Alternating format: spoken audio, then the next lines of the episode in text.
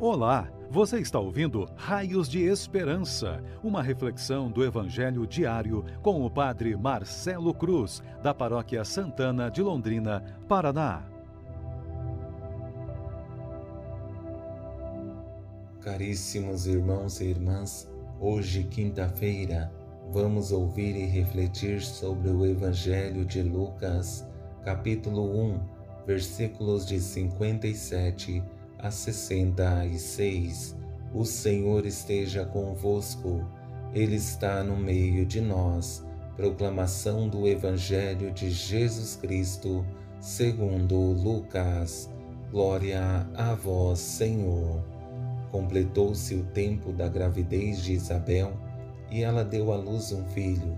Os vizinhos e parentes ouviram dizer como o Senhor tinha sido misericordioso para com Isabel e alegraram-se com ela. No oitavo dia, foram circuncidar o menino e queriam dar-lhe o nome de seu pai Zacarias. A mãe, porém, disse: Não, ele vai chamar-se João. Os outros disseram: Não existe nenhum parente teu com esse nome. Então fizeram sinais ao pai perguntando como ele queria que o menino se chamasse. Zacarias pediu uma tabuinha e escreveu: João é o seu nome. No mesmo instante, a boca de Zacarias se abriu, sua língua se soltou e ele começou a louvar a Deus. Todos os vizinhos ficaram com medo e a notícia espalhou-se por toda a região montanhosa da Judéia. E todos os que ouviam a notícia ficavam pensando: o que virá a ser este menino? De fato, a mão do Senhor estava com ele. Palavra da salvação. Glória a vós, Senhor.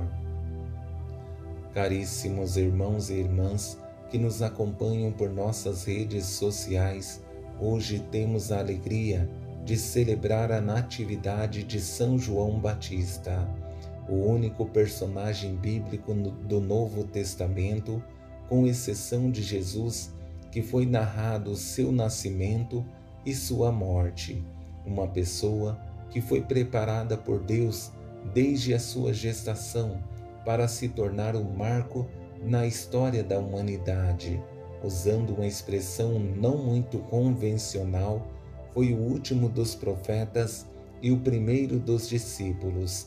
Através dele se concretiza a ligação entre o Antigo e o Novo Testamento.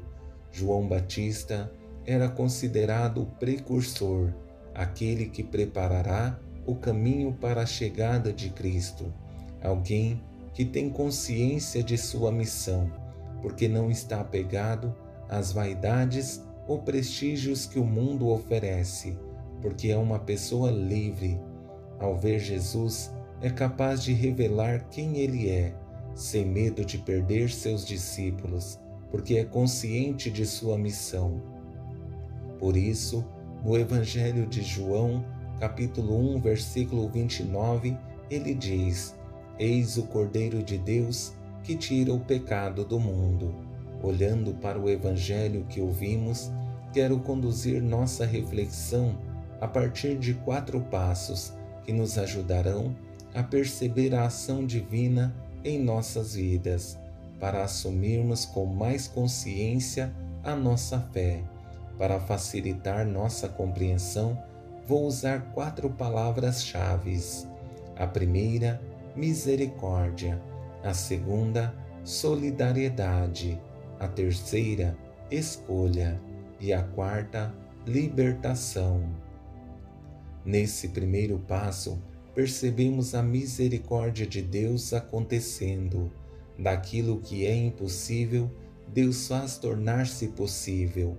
Completou-se o tempo da gravidez de Isabel e ela deu à luz um filho. Conceder a graça a Isabel de ser mãe não é somente a graça da maternidade, mas é devolver a ela a dignidade, porque naquela época uma mulher que não tivesse filho era vista com maus olhos pela sociedade e ter um filho na velhice revela o quanto Deus agiu com misericórdia na vida dessa mulher. Com esse segundo passo, que é a solidariedade, é o momento em que a sociedade participa da alegria da vida que acabou de chegar. Quando uma criança nasce, renova-se a esperança. Os vizinhos e parentes ouviram dizer como o Senhor tinha sido misericordioso com Isabel e alegraram-se com ela. A alegria dos vizinhos em participar desse momento especial na vida de Isabel revela a solidariedade daqueles que participam desse momento especial na vida dessa mulher, que foi escolhida para ser a mãe daquele que iria preparar os caminhos para Jesus. Na experiência do povo de Deus, a escolha do nome é importante, porque revela a missão que aquela criança irá assumir. No oitavo dia, foram circuncidar o menino e queriam dar o nome do pai, mas a mãe intervém dizendo: Não, ele vai chamar-se João, algo que não é comum, porque na cultura judaica a mulher não tem poder de decisão, ao menos de forma explícita. Mas nessa situação, Isabel quer que sua vontade aconteça, porque na realidade não é sua vontade, mas sim a de Deus mas ainda assim querem a posição do pai, Zacarias sendo sacerdote, mas com sua idade não acreditava que poderia ter filho na velhice. Dessa vez, assumiu o projeto divino, escrevendo em uma tabuinha: João é o seu nome. Agora morre o homem descrente e nasce o homem de fé, que assume o projeto de Deus para sua vida e sua família. Ao cumprir o projeto de Deus, dá um salto qualitativo na fé. Se em um primeiro momento perdeu a fala por falta de fé, nesse segundo momento recupera porque teve a ousadia de assumir a sua fé. No mesmo instante, a boca de Zacarias se abriu, sua língua se soltou e ele começou a louvar a Deus. Todos os vizinhos ficaram com medo e a notícia espalhou-se por toda a região montanhosa da Judéia.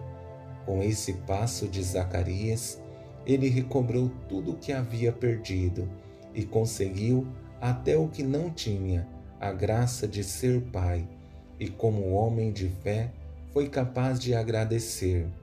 Como seria bom se fôssemos pessoas agradecidas e percebêssemos a presença de Deus em nossas vidas, certamente seríamos mais felizes e com a alegria que vem de Deus, seríamos uns para os outros raios de esperança.